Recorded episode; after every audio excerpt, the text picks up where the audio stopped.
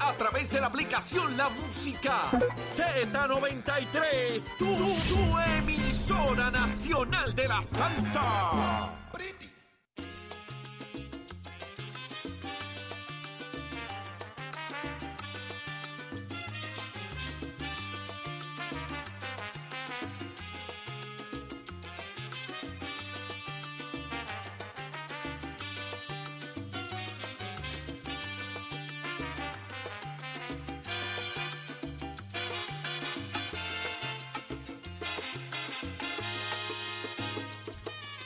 Eso me suena el combo. A ver.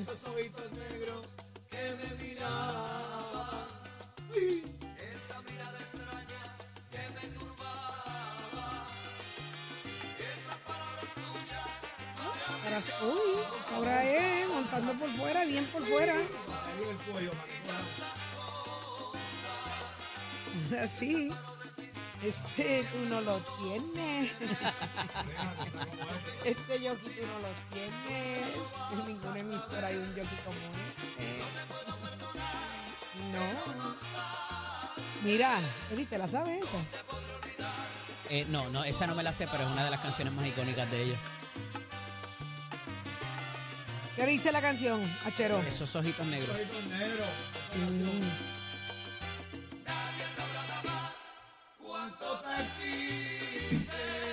Eh, eso es Charlie, Papo y, y Jerry, ¿verdad?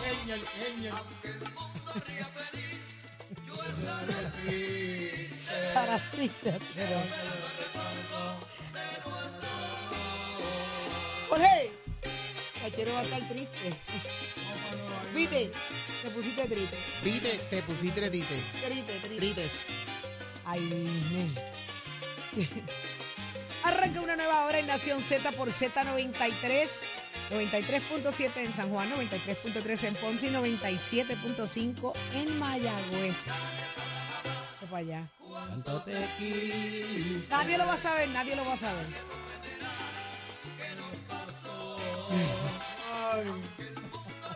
Está bien bonita la canción, ¿verdad?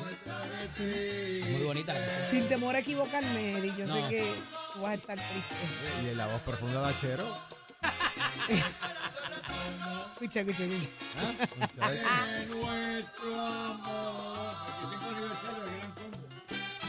¿Esa canción? Dentro de esos ojitos voy a hacer. Aquí hay una promo con esa canción.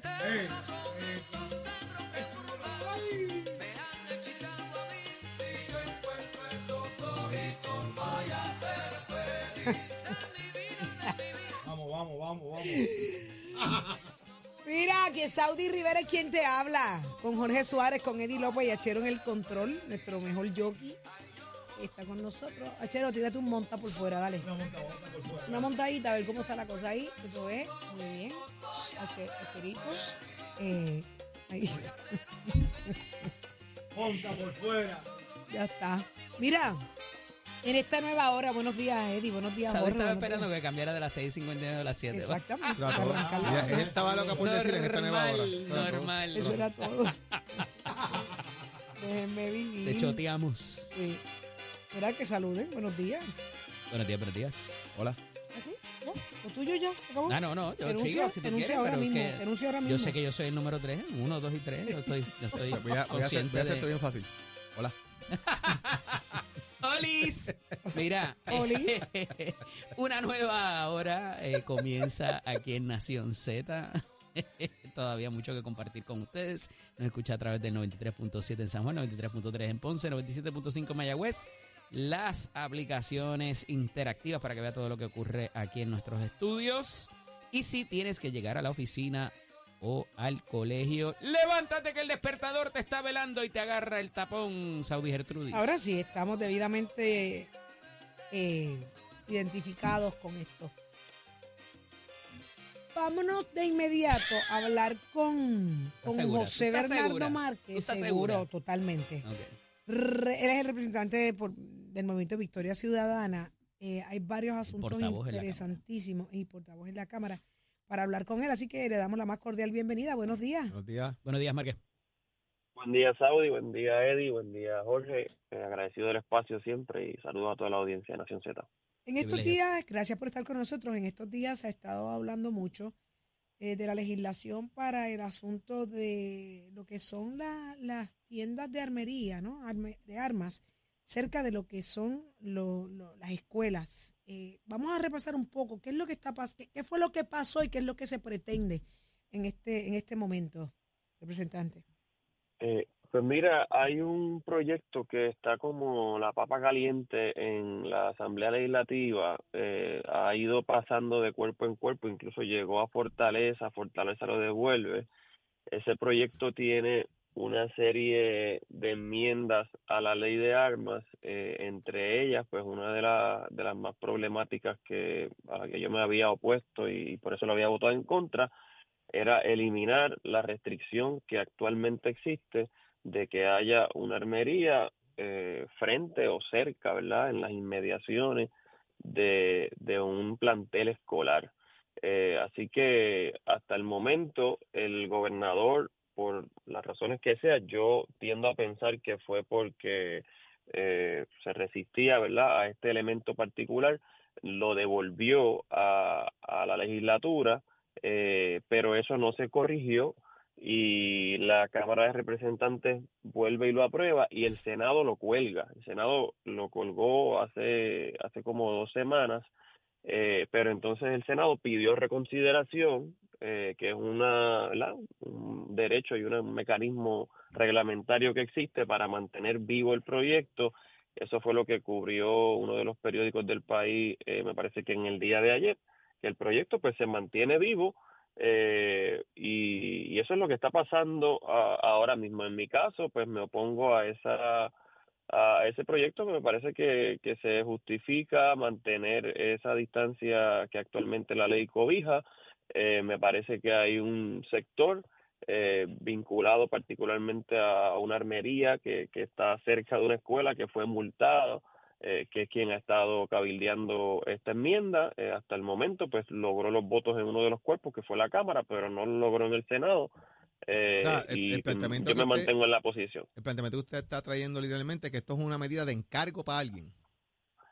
Es un proyecto hecho a la medida, eh, sí, y cuando tú incluso lo consultas con el sector de, de los armeros, eh, pues que han estado en, en vistas públicas sobre este y otros proyectos, pues están divididos, porque hay unos que, que están conformes con que se mantenga la ley como está, precisamente porque hay regulaciones, eh, ya no solamente la ley eh, local, sino eh, ley federal que, que establece una distancia mínima que debe existir. En el caso de la ley federal es menor a, a la milla que, que exige la ley, la ley local, pero existe eh, un- una, una legislación que exige una distancia eh, mínima. Así que ellos están divididos y hay unos que quieren que se mantenga y hay otros que quieren que se elimine. Pero en realidad hay una armería eh, en particular vinculada a, a la gente de, de Codepola que, que había ya sido eh, pues sancionada precisamente por, por incumplir, ¿verdad? Por violentar la ley vigente eh, y pues entonces en vez de de nuevo, como he planteado en otros momentos, en vez de cambiar la armería de sitio, pues decidieron cambiar la ley y, y pues nada, derecho a, a, a cabildear sus causas y, y sus propuestas tienen, pero en el caso de este servidor, pues me he opuesto. Eh, el Senado, a mi modo de ver con razón, derrotó el proyecto eh, hace me parece que fueron dos semanas, eh, pero el proyecto se mantiene vivo mediante la, el mecanismo de la reconsideración. Veremos que si en esa reconsideración alguien cambia su voto y espero que los senadores se mantengan eh, en la posición que, que emitieron eh, recientemente. Representante, esta medida tiene, contiene algo más allá eh, de simplemente la, la, la, el- la cercanía de las escuelas y de otros centros ¿verdad? de educación a las armerías. Eh, pero eh, quería preguntarle también, porque esto trasciende también de un veto del gobernador, y ayer hablábamos que de las 101 medidas, el gobernador veta 30 de ellas eh, y que muchas, algunas de ellas pudieran tener impacto de legisladores de distrito a sus comunidades. ¿Qué ha examinado de estos vetos recientes del gobernador si algo versus las que, o vis a vis las que se aprobaron? Pues mira, ustedes comentaban más temprano el, el proyecto de, del discrimen contra personas de que, que tienen tatuajes o algún tipo de estilo particular. Eh, yo le voté a favor a ese proyecto. Hay otro proyecto que el gobernador vetó, que es de mi autoría, que a mí me parece, ¿verdad?, inconcebible, no entiendo la justificación. Se trata de una ley que lo que quería era reconocerle el derecho a un empleado a tener copia de su contrato y de sus talonarios. Es decir, hay personas que en algún momento firmaron un contrato de empleo eh, en la empresa a la que pertenecen, pero la firmaron quizás al principio, no se le proveyó copia y luego surge una controversia y quieren saber eh, a qué tienen derecho según su contrato de empleo. De la misma manera, hay patronos que no necesariamente proveen copia de sus talonarios. Así que era una enmienda sencillita de que el empleado tenga derecho a tener copia de su contrato y de sus talonarios. El gobernador vetó ese proyecto. eh, eso habría que preguntárselo a él y a los asesores de, de Fortaleza, ¿por qué vetar algo tan sencillo como eso?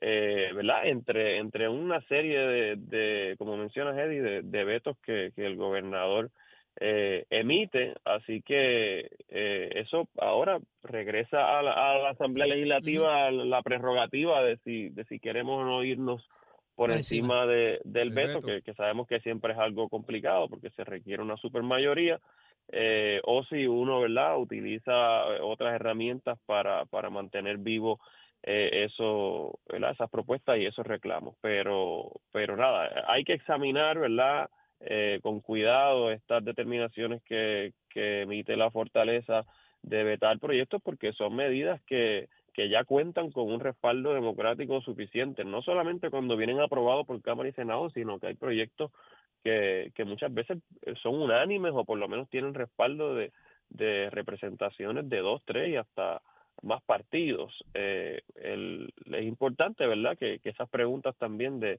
cuáles son los fundamentos eh, de política pública que, que motivan eh, el veto del gobernador, pues, pues se le Y, y qué interesante, representante, que en medio de una primaria, cosas tan básicas como esa, que son en beneficio de cualquier servidor público, eh, se veten. O sea, todo eso juega en contra. O sea, no, no, no, no son cosas que laceran, al contrario, son cosas que, que le dan más derecho a- al servidor público que, que gana adeptos con el gobernador.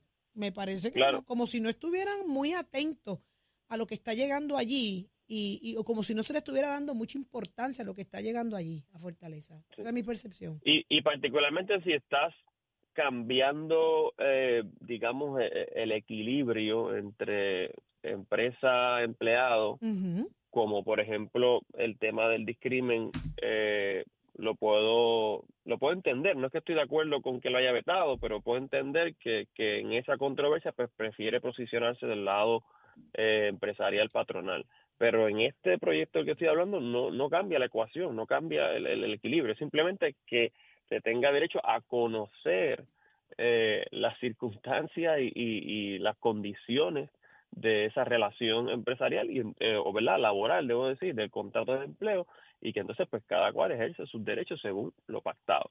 Eh, así que eh, por eso es que me parece que algo sumamente básico. Habría que ver también si el gobernador como se había expresado al principio de, de este año y de la sesión estaba resistente o incómodo con eh, el, el hecho de que se le habían acumulado una cantidad de, de medidas eh, durante el receso navideño, se le envían todas de cantazo y entonces prefirió firmar las que, ¿verdad? Las que coincidía o respaldaba eh, rotundamente y entonces repartir vetos por ahí para abajo.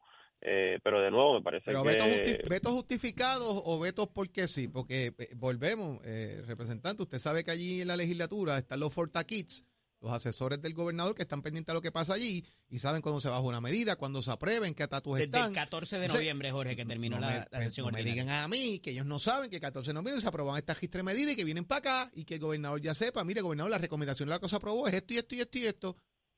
De acuerdo, de acuerdo, y por eso y por eso también yo eh, entendí la estrategia de aguantar las medidas y entregarlas al inicio de sesión, porque de lo contrario eh, se dan estos vetos de bolsillo que ni siquiera pues requieren una explicación mínima. Así que yo simplemente estoy, ¿verdad?, tratando de colocarme en, la mente de, del gobernador, pero de nuevo no me parece que, se justifique y son precisamente las preguntas que, que la ciudadanía y que la prensa pues tiene que, hacerle al, gobernador porque tienen un impacto eh, en la vida diaria, ya sea a nivel privado, laboral, de, decenas de miles de personas en Puerto Rico y que a lo largo pues son eh, son votantes y son ciudadanos a los que a los que también se debe. Vamos a estar pendientes. Eh, usted estuvo por acá, venga acá, eh, le pregunto, representante, usted escribió un libro, lanzó un libro, ¿correcto? Pues sí, la semana pasada lancé el libro Propongo Esperanza, columnas para una nueva política. El libro compila 35 columnas periodísticas que, desde que inicié en el proceso político, en primer lugar como candidato y ya luego como incumbente, he utilizado eh, esa herramienta como un mecanismo para comunicarme con la ciudadanía, explicarle mi postura, los temas en los que creo. Eh, y entonces, pues ya habiendo redactado una cantidad significativa de ella, eh, decidí hacerla disponible mediante el formato de un libro eh, y el libro se lee entonces como un testimonio de lo que ha sido mi, mi experiencia inicial eh, en, como joven en, la política puertorriqueña eh, y además como un credo, ¿no? Si usted quiere saber en qué cosas José Bernardo Márquez cree, qué cosas propone, eh, por qué es que apoya la estadidad, por qué es que está un partido distinto al que pertenece a su papá, que son preguntas que la ciudadanía me hace en la calle a cada rato, pues ahí tiene eh, una manera de, profundizar ¿no? y de adentrarse en, mi visión, mi pensamiento político. Y el libro pues está disponible en, varias de las librerías del país. Eh, mañana miércoles vamos a estar presentándolo en la librería Casa Norberto a las 7 de la noche y me va a acompañar la licenciada Zoela Boy y la senadora Araima Rivera Lacén para reaccionar y comentar el libro y el jueves en la librería Bookmark en San Patricio también lo estaremos presentando con la participación del representante Denis Márquez y la licenciada Rosa Seguí. Caramba, pues lo felicito mucho, eh, Bernardo, porque eh, es un compendio de, de todo, un resumen prácticamente de su paso por la legislatura y, y de cómo piensa, cómo, cómo ha manejado las situaciones. Así que, qué bueno, quiero ah, leerlo. Quiero es leerlo. importante, representante, aclare que son columnas de periódico, ¿sabe? Que la gente no vaya a confundir que son las columnas cortas que no han gelado todavía en el sur, ¿sabes? Escucha para allá. Ah, bueno, pero también discutimos, ¿verdad? Precisamente la fiscalización de la gestión legislativa, de los fondos públicos, de los planteles escolares, así que eh, hay, eso, hay ambos temas, pero definitivamente son columnas eh, periodísticas sobre una diversidad de temas con impacto social y exhortando a, más personas, a más jóvenes precisamente, a que se motiven a participar de los procesos democráticos, eh, porque la esperanza pues no es una expectativa, es una tarea que tenemos que asumir todos y todas, eh, y por eso pues propongo esperanza. Qué bueno, qué bueno. ¿Y la campaña cómo va? Pues va muy bien, eh, hemos estado conformando eh, esos equipos de trabajo, ¿verdad? El componente de campo, el componente electoral, el componente programático y, he recibido mucho entusiasmo de, de, la gente de los pueblos de Toa Baja, Toa Alta, Bayamón, Cataña y Guaynabo, que son los que comprenden el distrito senatorial de, de Bayamón. Y, y pues a punto de ya iniciar lo que son las caminatas para esa conversación puerta a puerta con, y mano a mano, ¿verdad? Con, con la ciudadanía, pero muy agradecido y entusiasmado por lo que ha sido la, la reacción que nos confirma que hay una sed de cambio en el distrito de Bayamón y que pues la alternativa y, la candidatura de este servidor le va a permitir a, a ese electorado pues manifestar y, reflejar eh, un cambio en, en, el escaño senatorial ahora en noviembre del 2024. Perdóname un momento, Eddie, es que esto me sale del alma. José Bernardo Márquez, ¿la salvación es individual? La salvación es individual. Le eh, eh, eso puede ser una pregunta teológica, puede ser una pregunta política, eso depende, ¿verdad? Es que, el junte entre Victoria Ciudadana y el Partido Independentista sigue dando, sigue siendo de, de, cuestionamiento. Por eso no lo escucho mencionar absolutamente nada, ¿verdad? Digo, no le hice la pregunta basado en eso, pero sí eh, lo veo solito en el proceso. La salvación de Bayamón, pero no lo escucho mencionarme No, no, pues, bueno, en el, en libro, volviendo al tema del libro, vas a ver, y, y por eso planteaba eh, el, el tema de las razones por las cuales milito en una colectividad distinta, y sin duda ahí está el convencimiento de que las plataformas políticas eh, históricas existentes que, que hemos utilizado, pues no nos han permitido eh, lograr las aspiraciones que tenemos como país. Por eso, pues yo estoy en el movimiento Victoria Ciudadana y ahora, eh, pues abogando y colaborando con eh, la Alianza de País. Eh, sin duda, pues una candidatura eh, distrital, pues también tiene sus respectivas estrategias y su respectivo alcance desde la perspectiva de cuáles son los reclamos de, del distrito de Bayamón y de su, los municipios que lo comprenden y por eso pues mi, mi enfoque va a ser eh, esa conversación directa con, con la ciudadanía y cómo mi candidatura puede reflejar y abogar por, por las aspiraciones de, de esas comunidades y de sus ciudadanos. Pero eso dentro definitivamente de, de una plataforma política que yo entiendo que le está dando a este país pues también una sed de esperanza y una sed de cambio eh, a nivel de, de todo Puerto Rico. O sea que usted no tiene problema por endosar ni votar por Juan Dalmau. No, no, ningún problema y lo he dicho desde el principio. O sea, yo soy estadista. Cuando me toque, como me tocó en la elección pasada, votar en una papeleta sobre la preferencia de estatus, voy a votar eh, por la estadidad y voy a seguir abogando y aportando eh, soluciones para la descolonización de Puerto Rico. Pero la elección de quién gobierna eh, en Fortaleza y qué tipo de política pública se ejerce, pues no es una elección plebiscitaria, es una elección de buen gobierno y precisamente hablábamos antes de que el gobernador veta una serie de medidas que a mi modo de ver son sumamente legítimas, representan a las mayorías trabajadoras en Puerto Rico eh, y no justifica o no explica las razones de esos vetos y, y por esa razón es que en temas gubernamentales, en temas sociales, en temas económicos, eh, me parece que tenemos que mirar más allá de una división de partidos que solamente mira la fórmula de estatus. Por eso eh, mi opción y mi alternativa a favor de un movimiento político como Victoria Ciudadana, que reconoce su pluralidad en temas de estatus, pero trata de mantener una coherencia eh, y una sintonía en estos otros temas.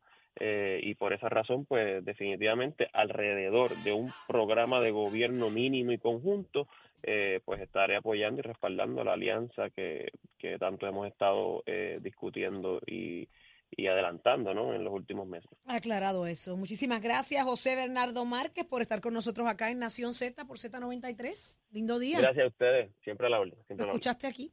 Vámonos con el análisis del día. Otro día le pregunto. Somos du- du- du- duros en entrevistas y análisis. Nación Z. Nación Z. Por el la, la música y la Z. Damos paso al segmento del análisis del día. Como todos los martes, tenemos con nosotros nuestro panel de féminas. Está la senadora Nitza Morán y Trinidad por el Partido Nuevo Progresista y actual senadora en San Juan. Buenos días, senadora, bienvenida. Buenos días, Eddie, a todos en el estudio y a los que nos escuchan en la mañana de hoy. Y también está con nosotros la licenciada Rosa Seguí. Y me disculpas, Rosa, pues no sé tu segundo apellido. La Y Cordero. Cordero. Esto, estaba cansado de verlo en las mociones, pero bueno, me olvidó de momento. Perdona por el lapsus. Bienvenida y buenos días también. Buenos días, Eddie, a quienes nos sintonizan y a la senadora. Mira, yo me imagino que cuando yo le envié los temas esta mañana, ustedes dijeron, Eddie se volvió loco, ¿cómo compilamos estas dos cosas? Este, pero tiene mucho que ver eh, por razón de, de eh, digo, no les mandé el segundo, perdóname. Me acabo de Ya percatar. decía yo, Sí, yo sí, dije, sí, ¿qué pasó aquí? Mira, no, pero es una situación que trasciende en la portada del periódico Nuevo Día, que tiene que ver con eh, el costo y la limitación también eh, de colegios de enseñanza privada eh, para propósitos de nuestros jóvenes, de esa población que parece que, que está mermando, ¿verdad? Evidentemente la gente no quiere eh, dar, a, dar a luz, ¿verdad? Y traer niños al mundo y eso está causando a su vez pues que no haya una demanda sostenible para mantener eh, los, los planteles de cuando, ¿verdad? De, de nuestra generación en un momento dado. Eh, y eso también lo complico con el asunto de la salud mental que estamos viendo en nuestros jóvenes y en nuestros adultos mayores también, lo- las consecuencias y como hay un incremento en la solicitud de asistencia de esta herramienta tan valiosa que es la línea Paz. eh, y mayormente por la época en que, en que en que estamos, donde mucha gente se deprime, pues porque los recuerdos, la cosa, la, las mismas insistencias de la familia, de qué pasó, que por qué está solo, de que ese tipo de cosas también puede llegar a, a tener su, su efecto. Y quería, eh, ¿verdad?, enmarcar todo este asunto en, en- que tiene que ver con la crianza y tiene que ver con la educación de nuestras generaciones más jóvenes al final del día. Comienzo contigo en la mañana de hoy, licenciada. Sí, eh, lo primero que quisiera decir, ¿verdad? Que son asuntos eh, muy serios y complejos que con el espacio que tenemos para la discusión, pues no se van a poder tocar todos los temas. Claro. Pero hay un asunto que, que se menciona una y otra vez dentro de las cientos de miles eh, llamadas que recibió la línea Paz y son los asuntos económicos. Eh, y aunque eh, es cierto que la natalidad está baja, ¿verdad? Eh, no es solo por, o sea, no es una decisión fácil cuando se quiere criar una familia eh, y vemos que no tenemos, ¿verdad? Para utilizar varios de los ejemplos que nos has mencionado, pues una escuela cerca, eh, disponible, eh, no tener suficientes días eh, de enfermedad para poder atender tu- tus necesidades de salud, ¿verdad? Que con seis días, que es lo que se provee ahora con esa reforma laboral del 2017, no se van a atender todos estos problemas eh, tan difíciles, ¿verdad? Vemos como la línea Paz nos menciona que se trata de estabilizar a la persona, pero eso no es eh, un tratamiento médico, ¿verdad? Eso no es eh, un- No, a largo plazo, una prevención, por, por supuesto, ¿verdad? Así que vemos que hay unas necesidades reales en las cuales la mayoría nos dicen los expertos que son por situaciones económicas eh, y pues no, no tener vivienda, eh, no, poder escapar de, de un lugar o que te hayan desa- de- sacado de tu vivienda, hacia dónde vas, cómo lo manejas, qué haces con tu niñez, que si tienes crías, ¿verdad? Son unas situaciones muy complejas que, que en este tiempo que, que tengo, pues se hace muy difícil poder resolverlas, pero creo que el acceso a, lo- a, servicios adecuados de salud es una crisis eh, muy grande en Puerto Rico que, que no puede que no puede atenderse sino las personas asalariadas que son en su mayoría en Puerto Rico, ¿verdad? No pueden sacar tiempo para atender su salud, para recibir tratamiento, no tienen dinero para comprar las medicinas, ¿verdad? Así que es un problema muy grande en Puerto Rico que, que tenemos que seguir hablando de ese progreso económico y también tenemos que hablar de que la crisis de la salud privada, pública, en todos los sentidos, ¿verdad? Existe ya eh, una resolución que firmó el gobernador que fue presentada por eh, Zaragoza y Bernabe para poder hacer un estudio de viabilidad hacia un seguro de salud universal en Puerto Rico y eso ya debería estar corriendo.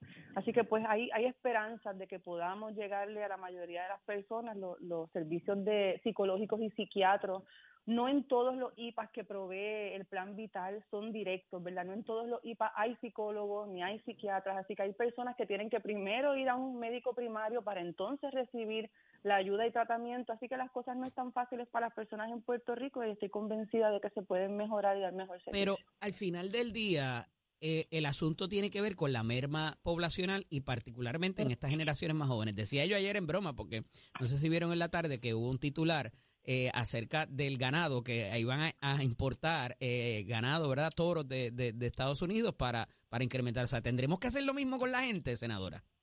Eh, mira, Edith, eh, yo creo que esto viene trastocando a nivel mundial, pero yo creo que es generacional. Eh, tras todos los eventos que hemos vivido, eh, la población en Puerto Rico ha sido marcada. Esta, esta problemática de la salud mental es mucho más evidente si recordemos durante y después de la pandemia. Eso quiere decir que dentro del encerramiento que estuvimos viviendo existía una emergencia silente que nosotros no sabíamos en los hogares.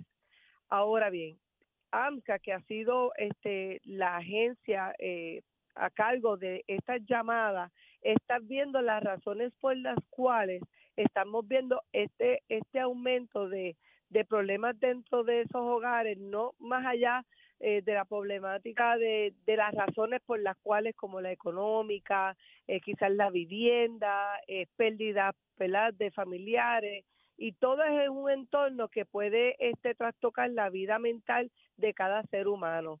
Eh, lo que sí es que estamos viendo un aumento que todo me preocupa, pero la violencia contra la niñez, que es lo que estamos viendo en muchos casos en Puerto Rico, este, eh, me da curiosidad saber si es que generacionalmente hemos fallado en la crianza en los hogares, que es donde yo vengo diciendo, tenemos un problema social, pero un problema social que ha carecido de principios y valores. Así que yo creo que hay que va, volver Sí, a la parte mágica. inclusive, eh, senadora, i- inculcar esos, esos eh, valores y esos principios cuesta. Y por eso es que, o sea, teníamos la clase de religión, teníamos una clase de valores en, en el colegio donde estudiamos. Eso correcto. parece que se está perdiendo porque eso cuesta al final del día. Tienes que tener un recurso y evidentemente eh, se encarece en el costo de los colegios y todo lo demás. Y fíjate que eh, eh, año tras año y mucho al principio cuando comenzamos a, a trastocarlo, por lo menos en la educación pública, porque cuando uno paga la educación privada es muy diferente, porque tú puedes inscribir, ¿verdad? matricular a un niño en una en una escuela de base de fe o cualquier tipo de base de fe o una escuela laica o una escuela bilingüe, o sea, es opcional. En términos del servicio público, ¿verdad? De, de la educación, pues se ha trastocado eh, en términos ¿verdad? de políticas públicas por personas que han implementado proyectos de ley para que no se haga una cosa o no se haga la otra y no es tan discrecional porque la educación pública pues eh, va consono a la extensión terri- Sí, pero, territorial eh, donde esté viviendo ese niño. Licenciada, al final del día, eh, esa, esa es una batalla que ya eh, muchos padres nos rendimos, o sea, de tratar de transformar el sistema educativo. O sea, hay que mandar los nenes a la escuela privada. En la escuela pública no es una opción para nuestras nuevas generaciones, eh, los que tenemos hijos. ¿Me equivoco? Sí, se equivoca. Mi, mi hija estu- estudia en la escuela pública y, y recibe una calidad de educación de excelencia. Las condiciones en donde estudia, donde en, en San Juan, ¿verdad? Ahora mismo, en University Gardens, en la Sotero Figueroa. Este Ah, pero es una escuela modelo, comenzó- licenciada. Eso no es Eh, cualquier eh, escuela pública. No, no, tiene que ir a verla, eh, Eddie, tiene que ir a ver las condiciones. Una directora escolar muy, muy comprometida, pero que tiene las manos atadas con las condiciones como están eh, y están construyendo ahora mismo. En el 2024 comenzaron a reparar la- las columnas cortas mientras están estudiando allí. Están con el taladro y la construcción y el polvo mientras están cogiendo clases. Son unas condiciones bien, bien difíciles para estudiar. Yo estoy hablando, ¿verdad? De la, la excelencia académica es una cosa y otra cosa son las condiciones de infraestructura, la falta de materiales en los que se encuentran los baños, cómo se encuentran, la falta de, lo- de los parques que están en malas condiciones, que no cuentan con los recursos suficientes. Eh, pero la calidad de la educación y las ganas de dar la educación ahí están. Y ahí no entra y todo el son muy mundo buenas. Y la gente y la gente sigue buscándolo y la gente sigue buscando dónde estudiar. Ahora mismo estoy en el proceso, ¿verdad? Porque se acaba en octavo de buscar otras escuelas eh, y es un proceso difícil y es un proceso que hay que tomar tiempo y hay que sacar del tiempo de trabajo para ir a esas, a esas matrículas, a esas escuelas abiertas, ¿verdad? Yo lo que estoy diciendo es que quienes pasamos por estos procesos no contamos con suficiente ayuda eh, y las personas que somos asalariadas y que las personas en el sector priva- privado, porque yo trabajo en el Senado, las personas en el sector privado que solo tienen seis días de, de enfermedad, pocos días de vacaciones, es bien difícil para poder buscar esta ayuda y se abruma. Y la carga mental es real porque uno quiere que estudien en buenas escuelas, buscar opciones donde le quede cerca del trabajo, no faltar al trabajo, ¿verdad? Por eso digo que hay que tener mucha empatía a quienes estamos Sí. viviendo en estos procesos, porque son desconocidos, no son fáciles y ahora mismo la ansiedad de saber a qué escuela vamos a estudiar, si vamos a conseguir, si nos va a gustar, ¿verdad? Son problemas emocionales que hay que atender y no todas las personas tienen los recursos para poder trabajar con esto. Si no, si no encuentro una escuela pública, tengo que buscar una escuela privada, tengo Claro. que buscar los recursos para hacerlo. Así que son cuestiones que son que crean ansiedad, que veo que es lo que refleja la noticia de la línea Paz. Senadora, en nuestra, en nuestra época, y hablo por, por mí, nos hubiesen mandado a la Labra, a la Luquetti o a la Central como fueron nuestros padres. No, este, yo creo que bueno, eso tiene que opción, ver mucho Ujú. fue eh, una opción este en el caso mío pues no fue así eh, porque tiene que ver también el entorno económico que está viviendo verdad en los hogares. Ahora bien eh, flexibilizar, aumentar los días para atender este lo que está sucediendo eh, a nivel educativo, porque el padre va a necesitar, volvemos, nuestros padres no necesitaron una extensión de días de enfermedad ni de días de vacaciones para atender la educación nuestra. Pero Así yo que sí, no eh, yo creo, y eso sí también mucho lo que tiene que ver con las empresas privadas, de cómo están manejando ¿verdad? su empleomanía y queremos hacer proyectos de ley que trastoca cómo debe de comportarse un patrono. Y ahí hay que dividir una cosa con la otra. Yo soy madre de una niña de 16 años, hago lo imposible por darle la mejor educación, la, ¿verdad? el sacrificio que hay que hacer para mantener nuestros niños en, un, en una educación privada. Ahora bien, ¿qué tenemos que mejorar para un sistema público? Este, igual que, ¿verdad? Mi compañera tiene este su niña en el sistema público, pero de una escuela modelo que no no no trastoca, no no es lo mismo de aquellas escuelas que están pasando o que carecen de esa administración comprometida, porque yo siempre he dicho que los principales de las escuelas tienen que ver mucho cómo es que está la, la- las instalaciones, más allá de la parte este, estructural. Yo vuelvo a los principios y valores, que es lo que no estamos teniendo en nuestras escuelas. Muchos de estos proyectos quieren que la escuela eduque a nuestros niños y ya cuando ellos llegan a los 5 o a los 6 años, ellos deben de venir estructurados este, vis a vis a lo que queremos hacer con proyectos Al- de ley que trastoca eso. Al final del Así día, que- el- eh, ¿verdad? Para bien o para mal, es un negocio. Y si antes tenías Correcto. 500, tenías 1000 nenes y ahora tienes 30 o 40, evidentemente se trastoca la nómina, se trastoca todo lo demás. Y hablo de la educación privada, así que va a incidir, va a incidir en los cierres y en toda, en todo el andamiaje que eso implica, la cafetería que está al frente, eh, el, el, el- hasta el banco que donde los van lo- lo- los maestros en su hora de break, o sea, son muchas Eh, cosas lo que se siguen afectando en tengo, el entorno. tengo que decir que la Sotero Figueroa no es una escuela modelo, es una escuela especializada en ciencias y matemáticas y espero que nadie esté tratando de hacer alusión a como que es un privilegio o algo estudiar en una escuela en la más cerca que me queda de mi casa y espero continuar consiguiendo escuelas cerca de mi hogar. Aclarado el punto. Tengas muy buen y día, que, ambas. y que, y que tengamos los estudiantes en las escuelas, por el contrario, vamos a tener cierre. ¿Cómo no? Agradecido, continuamos. Somos, somos una mirada fiscalizadora sobre los asuntos que afectan al país. Nación Z, Nación Z. Por Z93, somos tu noticia. Es momento de hablar de deporte con nuestro compañero Tato Hernández, porque somos deportes. Dímelo, Tato.